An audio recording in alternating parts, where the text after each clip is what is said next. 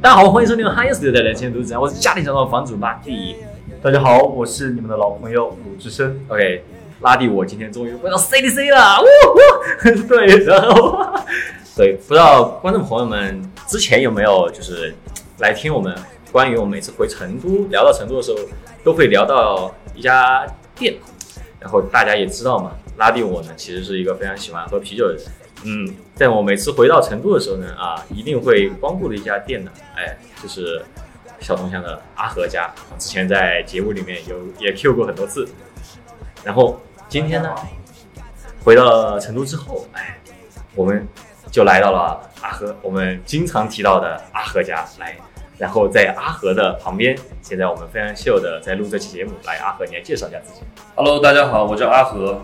阿和家的老板阿和。阿和，你这个起名的这是思路，其实和我们一样，因为我们是 Hi You Studio 嘛，就相当于我把自己的名字拼上去，你也是这个感觉。其实阿和家这个这个店，它本身听起来的话，就不是一个非常传统的一个精酿酒馆的一个名字，因为你一个一个皮子都没有带上。因为因为怎么说呢？可能好多人一听到阿和这两个字，还想我是不是广东那边哈？哦，对对对，其实我是四川本土土生土长的四川人，然后我来自四川大凉山。凉山彝族自治州，我是彝族，嗯我的全名比较长，所以说然后就取我自己后面就是属于我自己的名字，嗯所以说然后开了一个小酒吧，然后希望给客人和朋友们带来一种家的感觉，嗯所以说叫阿和家。但是哎，这样其实比较惭愧一件事情就是，去年其实我也老来嘛，但啊，是，我也问过你的真名，但是我还是没有记住。呃，我的全名比较长，我的全名我说慢一点啊，啊我的全名叫史利兹古阿卓拉哈阿和，OK，记住了，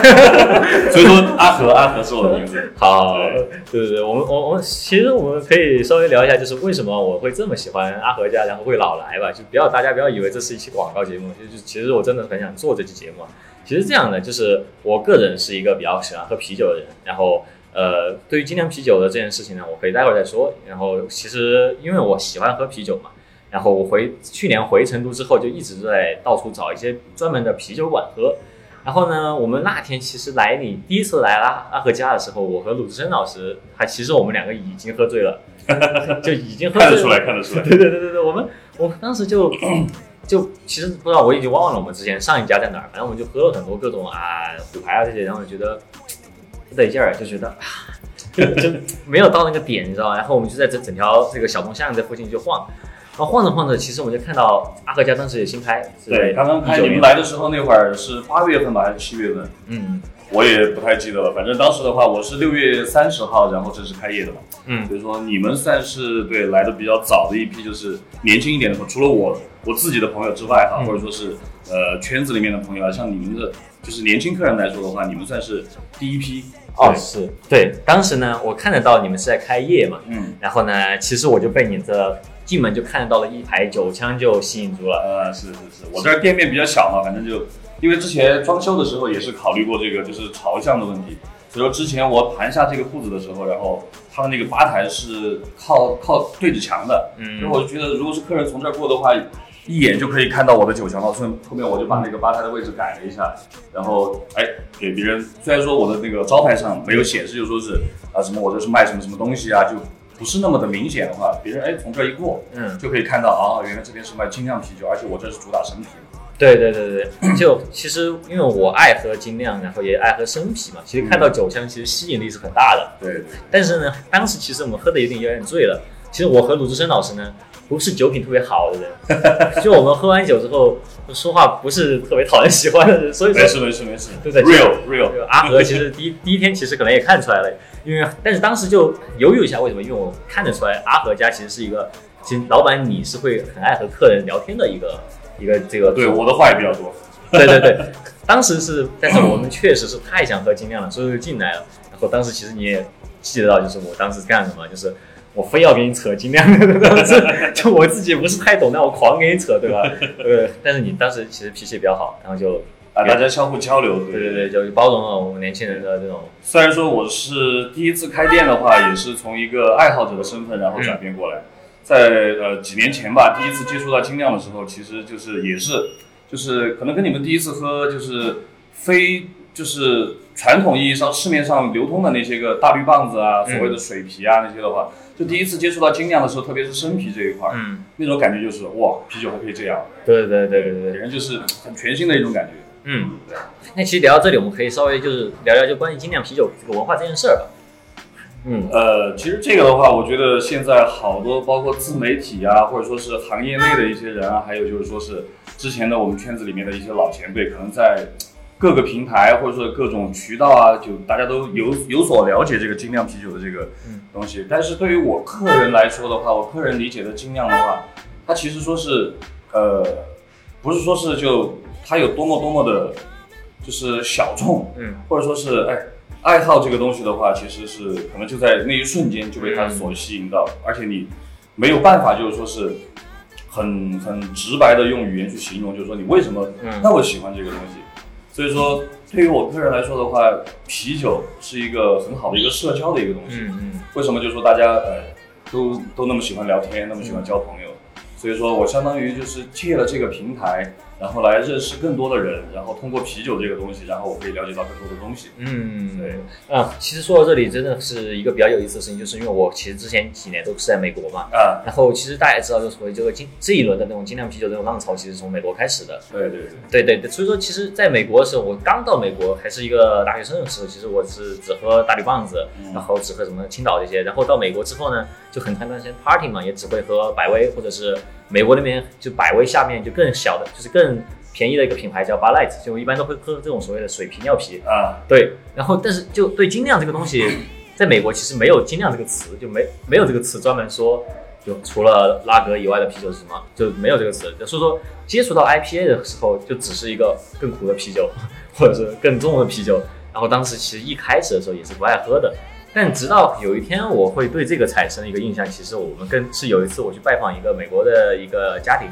然后他们的那个爸爸呢，当时就请我喝啤酒，那我当时也就很很很很普通的就点了一个 Bud Light 嘛，然后他当时就展现出了满脸那种担忧，就是那种没招待到位的那种感觉，然后就疯狂问我你要不要换一个，要不要换一个，然后我就觉得他都这样，我觉得也不好意思不换，就换了一个 IPA，然后他才一脸那种啊放松的那种感觉，就说哎你刚才那个实在不好意思跟尿一样，然后我就觉得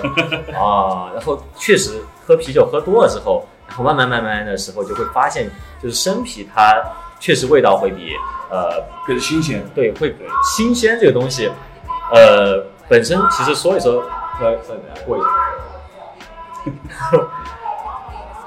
好吧，其实这期节目就非常有生活气息啊。呃，对，就是市井很市井，很市井，对，就让他这样想，就新鲜这个东西，其实听起来很玄。就为什么罐装啤酒会确实是，就我现在喝多了会觉得就有一种死掉的感觉的味道。就为什么鲜啤的话，它到底鲜在哪儿呢？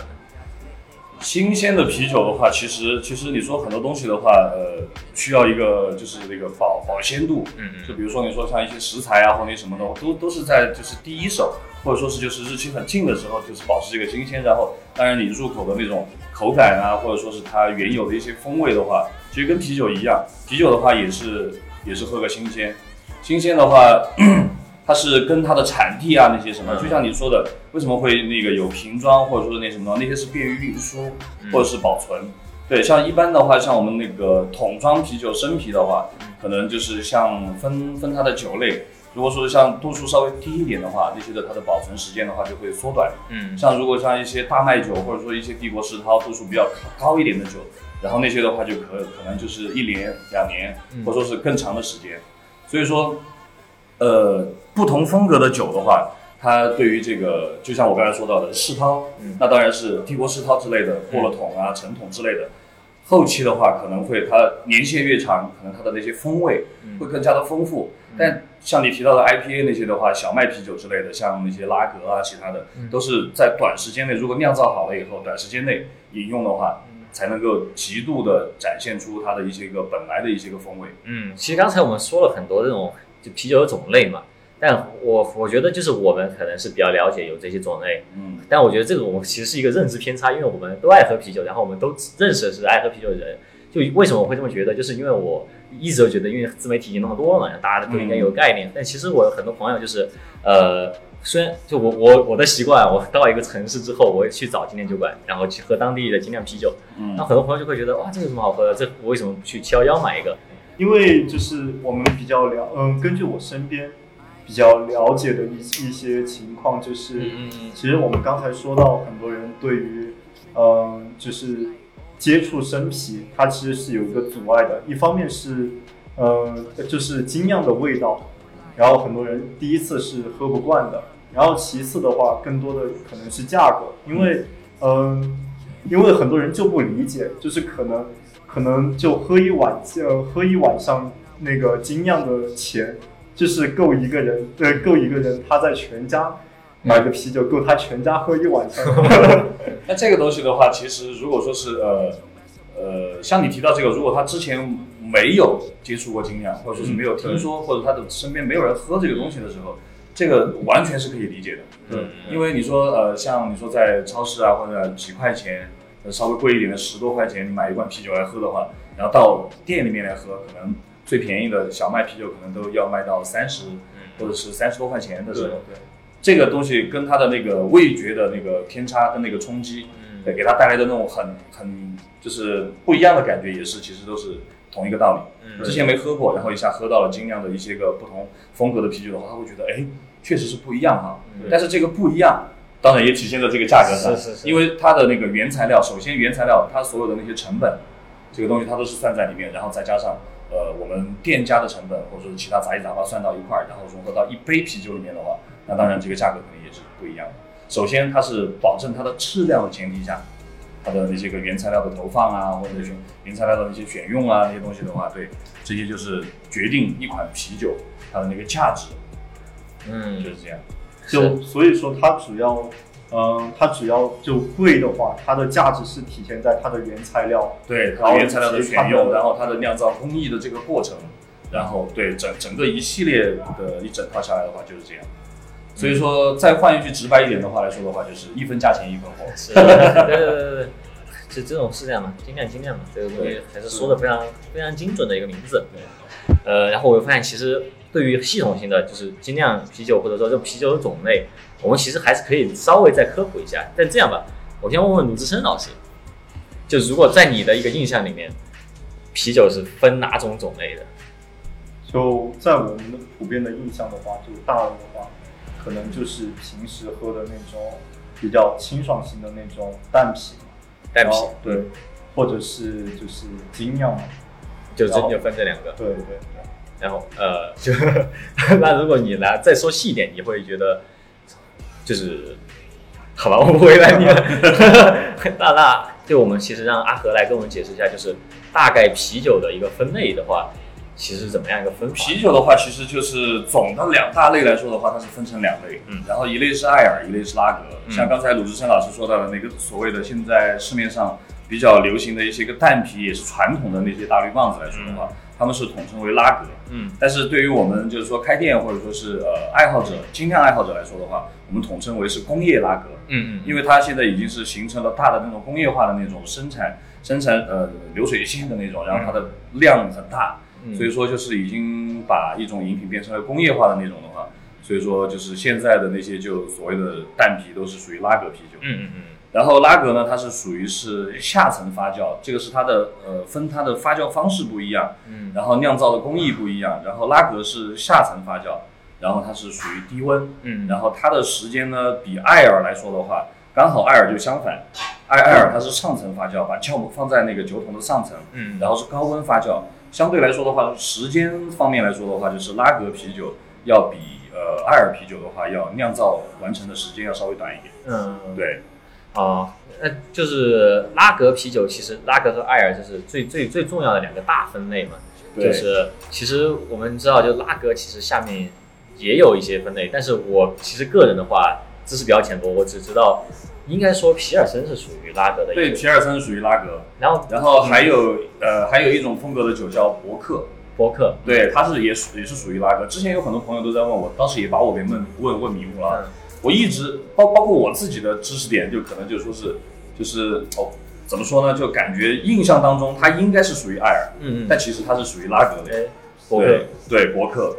其实其实说就博客的话，可能说我们还就是接触到，可能更多是在精酿里面接触。对但皮尔森这个词，可能很多时候我们在超市的罐装里面会看到，但我们会更多觉得，哎，这可能是一个就是品牌的名字之类的。对对对，其实它是一种风格的名字。对对，其实稍微可以聊一下，就是皮尔森它本身应该是记载当中最早的啤酒，对吧？从捷克那边，呃，这个你嗯这个这个知识点哈，啊不呃，这这个知识点的话，其实包括你说的像什么那个最早记载也好，或者那个什么的话，其实，在捷克，呃，皮尔森是被捷克称之为就是他们国度的那个液体黄金。呃然后皮尔森这呃这个风格的酒的话，在捷克本土的话，它是属于是全球就是人均摄入量嗯，就是最多的一款啤酒的，就就就在他们国家，他们他们本土。对，在在在在大陆，在我们就是亚亚洲或者说是中国市面上卖的罐装啤酒最多的，更多的是普通拉格还是说是皮尔森？呃，一般的话都还是拉格。对，普通拉格。但如果说是像在呃国内的话，可能大家能够接触到，在超市能够接触到的话，可能是呃像日本那边的皮尔森，嗯，对，比如说像那个现在超市里面都可以买得到罐装大罐五百毫升装的那个，有一个带五角星的那个叫七零，呃不是呃那个叫三。宝乐札幌。扎皮尔森，那那那款还不错，因为当时也是他们的呃创始人，然后可能就是在很多年前，好像是打仗那会儿吧，嗯然后就就到欧洲去，然后那边，然后在当地留了下来，然后所谓的偷师学艺吧，可能就学会了这一这一门的酿造工艺，然后就带回了日本本土，然后创建了这么一个会社。啊，这个都是题外话哈。但是你说皮尔森的话呢，确实，如果是在呃全世界的任何一家酒厂，如果是他们能够把一款皮尔森酿造的，就是会让他的客人也好，或者说是他的呃粉丝也好，能够为他竖起大拇指的话，那这款呃这个酒厂就很就很厉害了。嗯，对，其其实这样我们说的这样的话，其实我们可以从一些比较普通的我们这种爱好者的一些角度来聊吧。就卢志生老师就说说，比如说举一个例子，一个皮尔森的话，我们就是用 Sapporo 就这种札幌啤酒来作为一个例子啊，和我们普通人的感觉来说，和青岛纯生嘛啊，到到时候逼掉纯生啊，它的一个区风味上的区别，你觉得的话，从你的感受上是什么样的？嗯，我会觉得可能口味会更浓郁一点，嗯它们不会像就是很多那种淡皮，淡皮的话，它会感觉味道比较清淡嘛，但是，呃，像这种酒的话，可能在口感上面给我的直接感受是会更浓郁一些。嗯，那其实就就我的感观感上啊，就因为 Sapporo 太特殊，它本身瓶子就要厚一点，啊，对对 就是它看起来就很厚重。那本身从分类上来说，皮尔森是会比拉格要更加厚重，毕竟它颜色确实倒出来是更深的。对，在跟拉格相比的话，它的那种麦芽的那种厚厚重度，嗯就是你入口的那种感觉，然后包括就是说是它呃啤酒花带来的一些香气也好，它是要比那个普通的拉格它是要要浓郁很多，层次要更丰富一些。嗯但是整体来说的话，像喝喝喝入口了以后，它的那种呃清爽感也是不亚于就是说是普通的拉格啤酒，因为普通的拉格啤酒的话，其实它的原材料嗯它就可能就要稍微稍微要次一点哈，啊可以这么说，可以这么说。所以说带来的直观的感觉就是说，因为舌头是骗不了人的，嗯嗯，对，所以说这个就像鲁智深老师说一样，就是一个一个一个寡淡，或者是一个稍微相对来说厚重，嗯。对，带来的感觉就是这个就很直观的一个东西。嗯，那其实聊到这里，我们可以看稍微再聊一下艾尔了吧，因为在我或者是卢正老师我们这种普通人的眼里，嗯。艾尔啤酒就说到精酿啤酒，更多的是在说艾尔。对，艾尔，因为也是就是精酿啤酒这个定义的话，就要插一句哈，其实精酿啤酒这个也是呃，啤酒这个东西本来就是舶来品，嗯。呃，外来的一个东西，所以说，然后经过这么多年的发展也好，或者说是到了现在，就是近十年来在国内就是掀起的这么一股精酿浪潮。嗯那最早的时候，这个精酿啤酒进入国内的时候，其实是没有这个概念的。嗯嗯精酿这两个字也是体现了咱们中华文化的博大精深。嗯，对对对，为什么精？因为 craft beer 嗯就是直译过来的话，它是手工啤酒。对对，那手工啤酒的话，手工这两个字的话，其实就并没有那就种，很不符合我们中国人的气质哈。也并不符合我们现在对这种市场上对它的一个定位。对对对，所以说所以说更更深层次一点的话，体现中华呃文化博大精深的这一点，什么是精？精的话，它就是少，嗯而且对于这个 craft beer 这个定义来说的话，它也是少。嗯然后酿的话，它这个啤酒本来就是说有一个酿造的这么一个过程，所以说能够体现就是说是不是说像什么啊所谓的其他那什么所谓的工业啤酒之类的，可能就呃几天然后就可以出很多酒。但像这个的话就，它有一个过程，所以说精酿这两个字它是体现了，就说是呃啤酒从呃麦芽的发酵，或者说是到那个酒花的投放，或者说它的熬煮的这个过程，然后一直到 一直到到后面可以出桶，然后就可以到市面上或者是到店家里面来，嗯它有这么一个过程的话，其实精酿这两个字很很能够就是明呃精确准确的就是体现这么一个过程，嗯我是这么理解啊。嗯，对，是是这样的，就就是其实所谓精酿对 craft beer，对在在在英文里面用 craft beer 这这个词，我看到之后也不会觉得有厚重感。嗯，其实一大原因是因为因为美国这边精酿其实已经非常的普普及了嘛，就其实每个地区都会有自己的一个酒馆，所以说就感觉 craft beer 就有一种我们那边手工艺品，就感觉这种旅游景点那种感觉，就不会觉得非常去重视。但我觉得国内的话，其实这种文化氛围还比较重，因为是比较新鲜的一个东西。呃，那我说回到艾尔啤酒吧，嗯，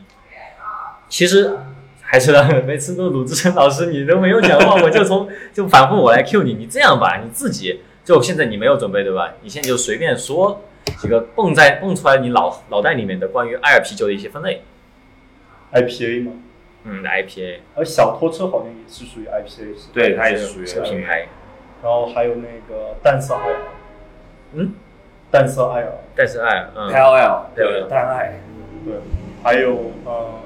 其他的就不怎么记得了，嗯。就大概就是这两种。嗯，这两种应该是这个最普遍可以最普遍可以听到也就是大家能够就是可能听到最多的一个词就是 IPA。对对对，IPA 这个东西的话，其实最早的时候它是在英国那边，嗯嗯。然后英国当时这又牵扯到了一个历史的故事，嗯嗯。然后他英国殖民者当时在印度远东地区的时候，然后啊就在在这个亚太，他当时就是搞殖民的时候，嗯。然后在印度那边，然后就可能当地的殖民者他是不愿意接触到当地的一些个饮品，或者说是啊呃尽量避免当地的一些水源，因为他们怕感染疾病。对对，所以说当地的那些个权贵的话，他们就从英国本土，然后用呃大船，然后把当地酿好的啤酒，然后就运到印度去给当地的殖民者嗯饮用。但是的话，每一次因为那个时候航海技术还不发达，所以说可能在海上要漂泊几个月啊那些嗯才能到达印度，所以说可能就很大一部分的啤酒就就已经变质，已经不能喝。嗯嗯到了的时候，可能就他们能喝上的就很少。所以说，当时他们英国本土的时候，在酿酒的时候，就当时就想了一个办法，就说怎么能够让它的那个保质期能够延长。当时的那种技术不发达的情况下，那大家就当时就想到了一个办法，就通过反复的实验，然后是大量的比之前酿的那些酒还更多使用那个大量投放啤酒花，嗯嗯。让它的味道变得更苦，但是它又更便于储藏，所以说呃它储藏时间就更长。嗯。然后后面的话，然后对，因为 India 就是其实它跟印度也就是这么一点关系，就是。但最早的就是有这个印度淡色艾尔 IPA 这个词出现的时候，还是在八十年代中期的时候，在美国本土哦，也就是说这是个美国造的词啊、对，就相当于是对对对对对，啊。那其实其实 IPA 这点我们可以展开聊啊。就 IPA 可以说是大部分人精酿的一个入门的一个，都从 IPA 入门嘛，大家都会对，因为它首先酒花味会比较重，然后一就是听起来我吃起来就很精，对吧？对然后，嗯 但是就是说到这一点的话，就是大部分人无法入门精酿，是从无法入门 IPA 开始。就 IPA 它本身对于不爱喝精酿的人来说，它是特别的苦的。对然后这个我觉得其实就个人感受的话，其实是蛮蛮蛮就是一个都市传说的一件事，因为我个人觉得很多款 IPA，我个人感觉是比较甜的。对，这个其实还是一个味觉偏差，因为你习惯习惯性的，假如说之前就没有接触过精酿啤酒之前，然后一下让你接触到 IPA 这个种类的话，可能会是一个你对味觉的一个挑战。嗯之前的像那个市面上流通的工业啤酒，它都是就很寡淡嘛，嗯很嗯寡淡。然后，但是当你接触到了 IPA 以后，它就是直接是一个很大的一个差距的那种感觉，嗯给你的那种既定的印象就会有一种冲击，嗯就会觉得就是说啊，原来啤酒还可以这么苦吗？其实比 IPA 更苦的啤酒还有。对对对，对，所以说，所以说大家在接受这个东西的时候，可能更多的是从小麦啤酒，嗯比如说呃小麦啤酒的话，就那就是德德国的小麦啤酒，那就是最就是在世界上是比较出名的，嗯。最出名的嗯。巴伐利亚嘛，嗯。因为它国内当地它就本来就是有一项法律，在很多年前啊。就是呃啤酒德国啤酒的一个纯净法，就是为了让那个啤酒不添加其他杂七杂八的那些什么东西，就还是使它回到就是很自然、很 natural 的一种、嗯。一种状态，就是说不添加其他的东西，所以说这个是受法律保护。对，哦。所以说可能更多的人就是像喝到那些博龙啊、普朗尔那些，嗯然后教室啊那些，然后就他们只从这个开始入门，然后慢慢慢慢可能 IPA 的话，下面还分一个社交型的 IPA、session IPA，它的话就是属于说在保留呃 IPA 的基础上，然后为了让更多的人能够就是喝到嗯。呃就是不不一样的啤酒。它那个还会比一般的 IPA，像现在市面上流行的一般都是美式 IPA，对对对。所以说像 Session IPA 的话，它就是保留酒花的香气，但是它的酒精度数还有它的那个口感要偏于清爽一点，然后酒精度也要低一点。嗯嗯，对，其实我比较推荐就是入门精精酿的话，大家都会选择 IPA 嘛。其实我更推荐是像你刚才说的，用从小麦入门。对对对，但有一点我比较不太搞得懂的，就是呃德式小麦，我甚至都不知道那个词怎么读，但美国美式好像小麦叫 wheat 吧。嗯味的味的啤酒的话，我觉得其实那两种小麦好像喝起来感觉是很不一样的。就是美国的小麦，因为我喝的比较多嘛，美国味的啤的话，就是很多会加加那种橘子，加那种那种呃陈皮之类的，陈皮之类的，对。然后口感是非常甜，然后非常厚的。对。然后相相相对的话，德式小麦就市面上大人喝的德嗯教师这些，它的麦子味比较重，但对，它还是并不那么就是是还甜。对还原了它就是小麦本身麦芽本身的一个自然的一个甜度，嗯所以说它就不会像现在就是因为美式小麦的话，呃，它就是偏就是因为美国人很喜欢创新，嗯。然后就是呃，它会添加一些其他的一些元素在里面，嗯。然后使之前一成不变的一些东西，嗯。然后就是让别人就会有一种耳目一新的感觉。然后像市面上还有一种小麦啤酒是比利时风格的啤酒，嗯。就是比利时风格的小麦啤酒，嗯。像伊利六四福加白啊那些都是就是偏比利时风格那些。然后它在原有的基础上呢，然后它也是加了一些个陈皮、橘子皮，嗯。然后最重要的一点，它的风格跟口味就完全区别于德式小麦的话，它是在里面加加入了香菜籽啊？这么一个东西，所以说你喝到的就是嗯。就是不一样的地方，其实就是香菜籽起的作用。呃，如果是一六六四的话，就其实我感觉会更甜一点，就是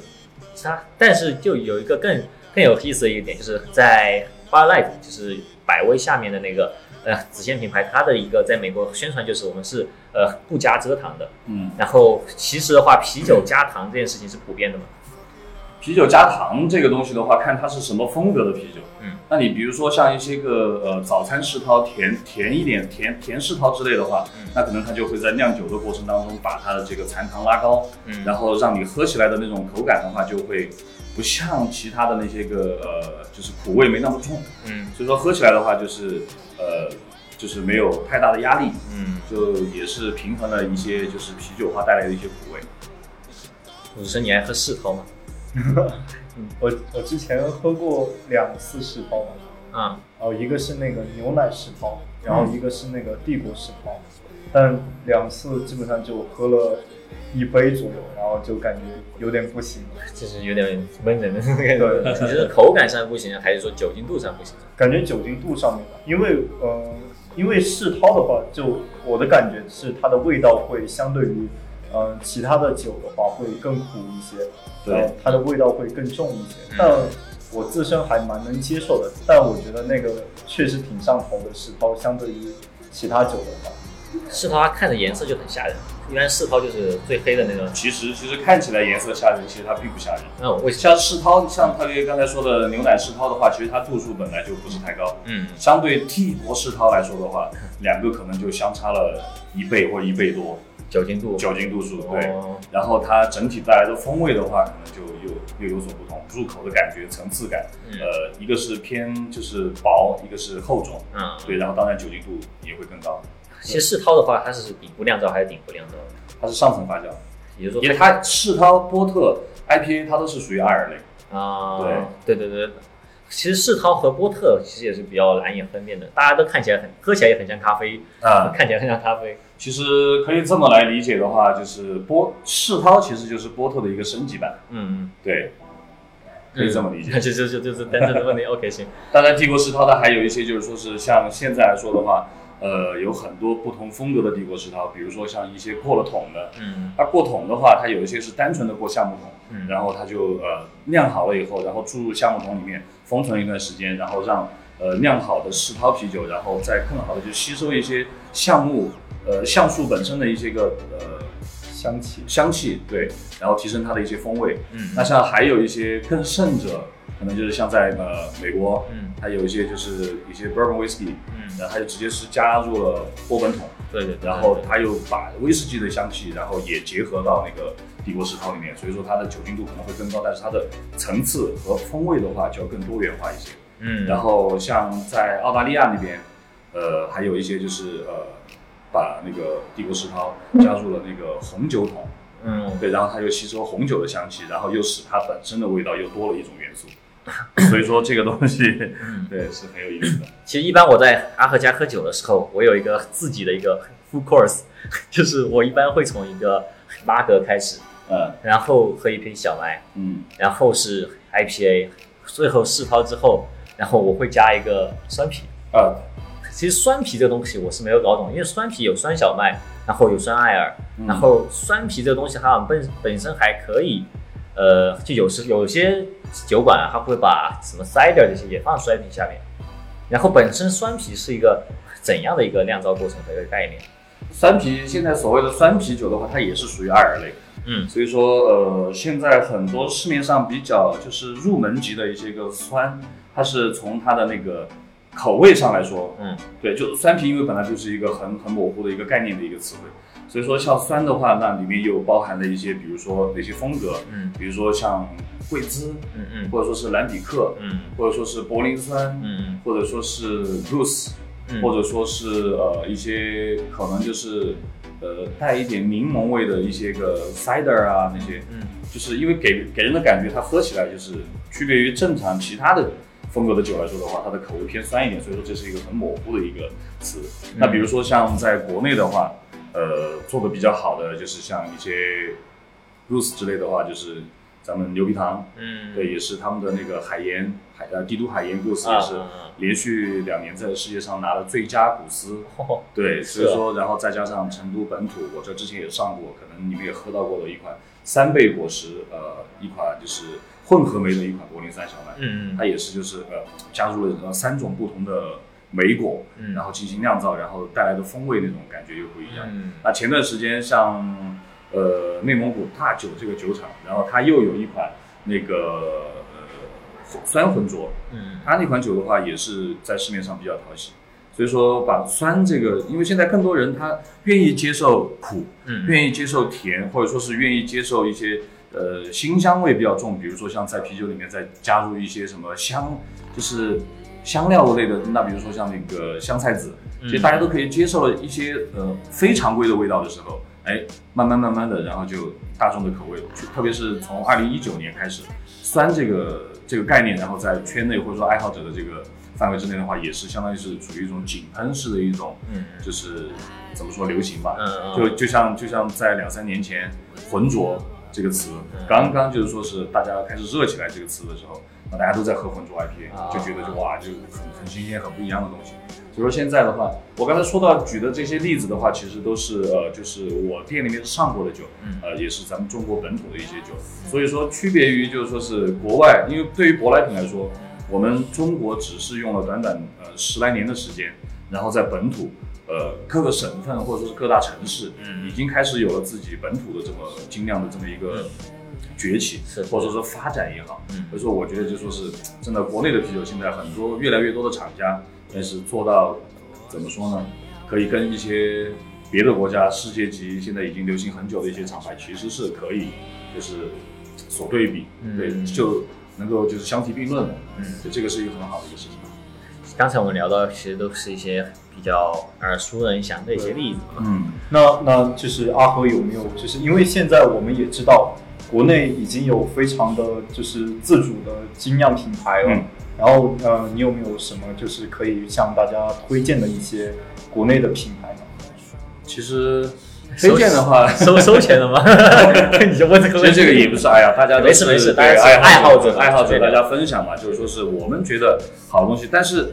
还有一个概念就是说，因为味觉或者说是喜好这个东西来说的话，嗯，呃，百人百口，是对不对？哇，可能我我个人是比较偏向于哪种风格，但是可能你又是又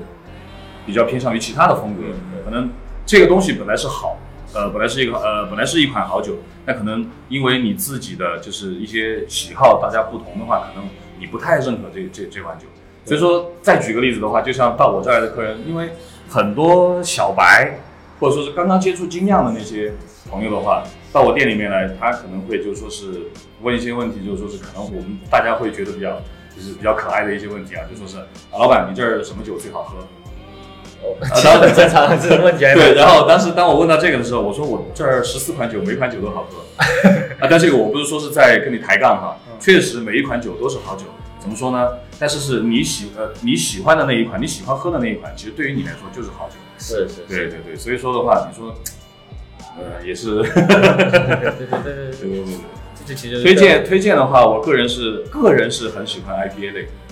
然后 ipa 或者说是一些就是呃 ne 风格或者说浑浊浑浊类的 ipa 然后就喝起来的话它的那种带来的是酒花能够给最直观的感觉就是你闻香气你都可以很直观的就是闻到一些像热带水果啊那些个对那些的就是很直接的那种味道。还是有些直接就是特殊香气的一些啤酒对对对？对对对。嗯，然后的话就是刚才说到的酸，嗯，对，最近来说的话，反正就是一些个果磷酸啊，或者说是就是比较好好入门的一些酸啤的话，其实也还是不错的。嗯嗯嗯，对对对，那那其实品牌咱们就不说了。呃 以后有机会的话啊，就是 就一家一家一家一家的介绍。以后以后可以说的，以后有机会再说。哦，行，那那其实说到这里的话，其实我觉得在国内近几年是一个井喷式崛起嘛，嗯就新疆文化。因为这个文化突然崛起之后，很多其实你也是一个从爱好者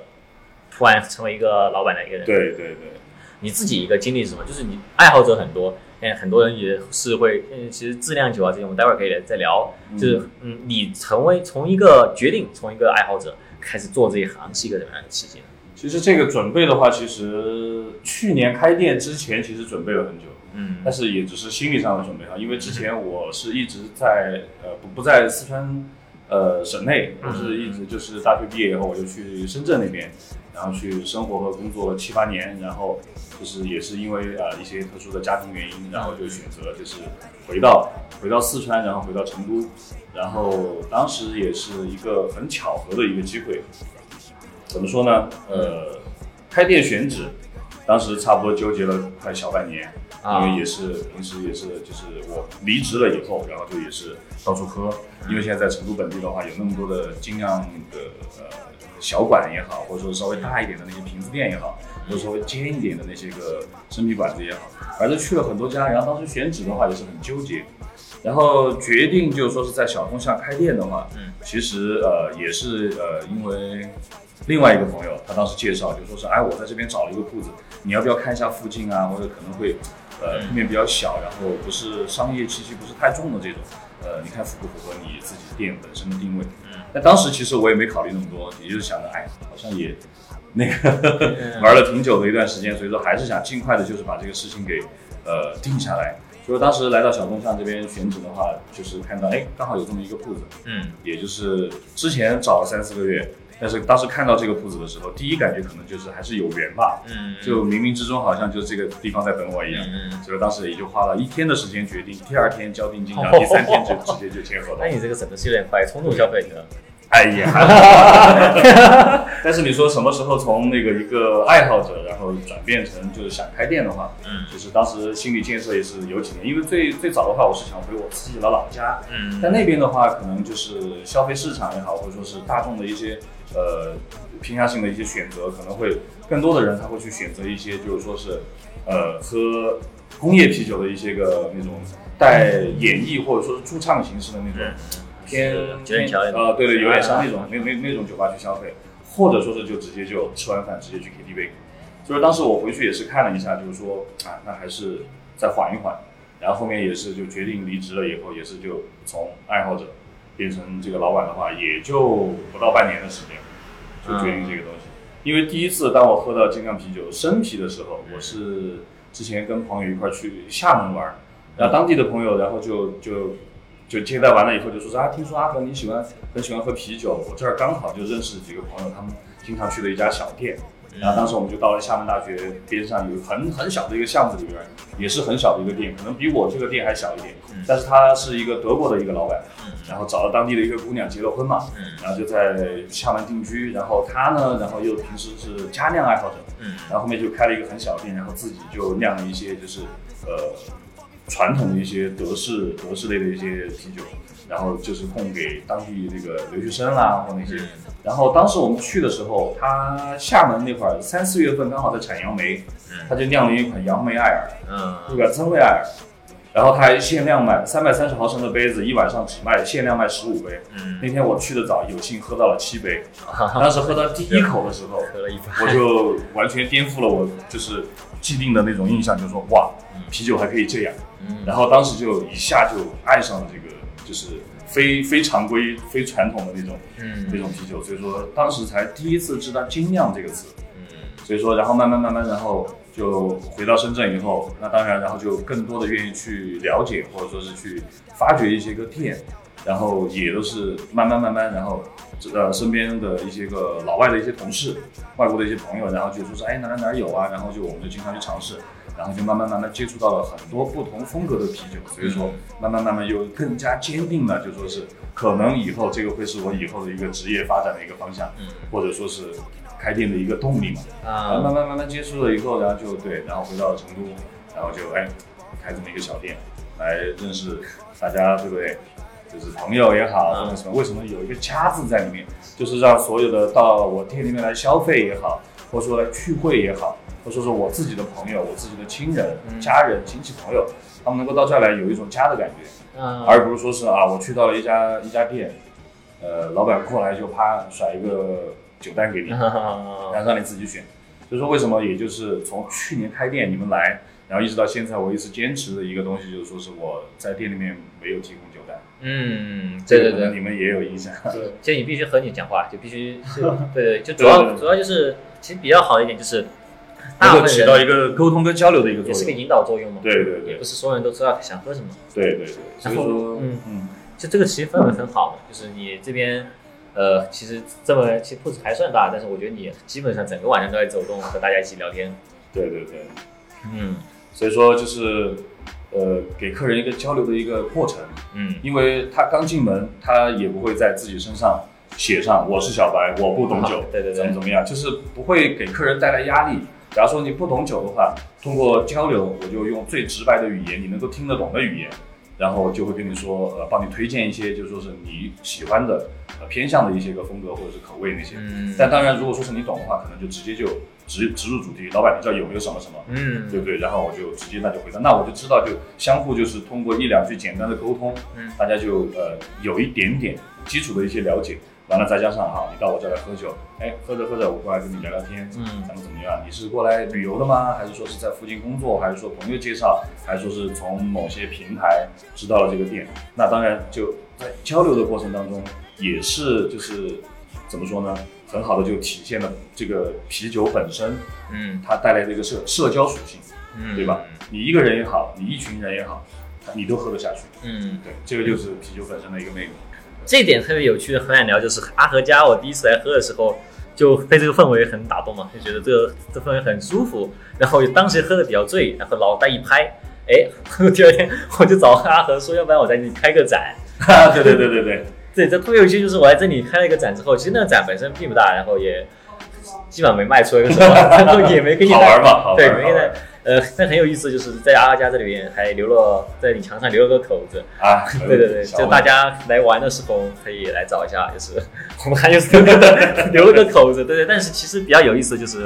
你确实会引起大家呃就加入这个所谓 community 这个呃的一个冲动。嗯然后你交流方式呃印象比较深，就是有一次我带我自己朋友来，然后他们不是很懂啤酒那种，就就你的交流方法也不是说，哎，就我跟你说这有 IPA 这有什么，你一般都说你想喝酸的还是想喝甜的，对对你根据你最直观的口对感，对对对，其实没有什么压力的一家店，不要有压力。嗯。因为我之前作为一个消费者的时候，可能就是不太懂精酿的时候，哪怕就说我一个人，我愿意去消费这个东西，但是可能就到了一家店以后，好像某一些店员或者说是他们那种感觉，就是说是哎酒单在这儿，你自己选。嗯嗯。可能当时我都还不是特别懂什么是世涛啊那些什么东西的时候，我只是看到过，但不太懂的时候就没有人会去就是说跟你交流这个东西。就是说，当我作为消费者的时候，其实我当时是有消费压力的。嗯我会觉得怎么说呢？我会觉得我有点不好意思，不好意思一开口，嗯，感觉好像你本来就不怎么鸟露，怯了嘛，对，露怯了。然后就我如果去问你的话，你肯定会觉得哎怎么怎么样啊，对反正就对对对有这有这种感觉。所以说，我就尽量就是规避这些东西的话，我就尽量会让我所有的客人嗯到我店里面来，不要有任何的压力。对，大家就跟朋友一样，像像像你们我们，对不对？对对然后还有就是通过我，或者是在我的这个店里面，你们也认识到了其他我的朋友，嗯嗯就大家也现在变成了朋友。嗯所以说，这个就是啤酒这个东西就很好的一个一个点，就是说是它作为一个它作为一个可以呃聊天的一个工具也好，或者说是酒吧作为一个平台也好，就可以哎在工作之余，对不对？呃，过来放松一下，嗯。朋友之间三五两个，哎小聚一下，嗯。或者说是有时候一个人放空一下，对对，都是一个很好的一个东西。嗯，其实这里最后再说一下，就是关于就现在就是成都这边也是有精酿协会嘛，你们这边也是研究的会员店，嗯。然后这边其实也有什么，现在很多人也会去考什么呃品品酒师啊这些，对吧？啊，对，对，就是其实这个东西是越来越发发展的，然后也有很多人开始做自酿酒的，普通人也越来越多。对，这个在国内的反反正是现在这个就是一个很好一个良性的一个趋势。嗯对，包括很多现在的一些个餐餐饮店，然后可能他都会哎，因为这个毕竟是呃小众，然后转到现在开始一个比较良性的一个发展的一个趋势的一个流行嘛。呃，嗯所以说一些像一些什么烧烤店啊，可能他都会进一些相对小一点的设备，两三个头卖一些生啤，嗯可能他不会像我们这种店可能会卖到多元化，或者说是更稍微就是中中端、高端、中端偏上的这个产品的话，可能对佐餐的话，那像小麦啊、拉格啊、皮尔森之类的话，那就那就再再适合不过。所以说现在很多店他愿意就是说是加入这个精酿这个元素，也是一个怎么说呢？可能也是一个卖点吧。嗯对，对于他自己本身来说，那这就是一个很良很良好的一个发展趋势。阿和，你有以后想做自酿酒的想法吗？呃，暂时还是留给专专业的人去做。我们的话，如果是作为作为爱好的话，我们可以就可能就是三五两个朋友，到时候我们几个都可以，对吧？一个小的设备，然后在自家阳台或者在哪儿，咱们都可以就是酿一批酒，对大家内部品尝嘛。内部品尝，对，这也是个大坑。对对对对对，可以的，这个完全没有问题。对，其实自己玩其实也蛮好的。行，其实就是精酿这个东西，它本身也是个社交属性强的一个东西对，就真的没有必要就是端着，对吧？就没有必要那种。啊，那也比较比较理解，有些可能带女孩子来的，就是，哎，我跟你讲讲 IPA 的东西，其实也是可以的，我们也可以配合，对吧？对对对，也可以可以，对对对，完全没有问题。其实大家。就是最后，我其实反正这虽然我们不是广告，但是我也很希望大家来做一下吧。其实最后阿和可以介绍一下你们家的地址在哪？呃，我们家在那个成都市青羊区小通巷三十二号，阿和家，对，阿姨的阿，和平的和，家庭的家。嗯，那大家其实就有空可以来做一下，说不定会碰到我和卢真老师，然后大家可以来搭话，会发现我们比节目里面还讨厌的很多。对对对，那我觉得今天聊的也差不多。哎，那既然这样的话，我们也不能再多聊了，再多聊的话，平台又要提意见了啊，太长了。那今天节目就这样了听友朋友们拜拜。拜拜。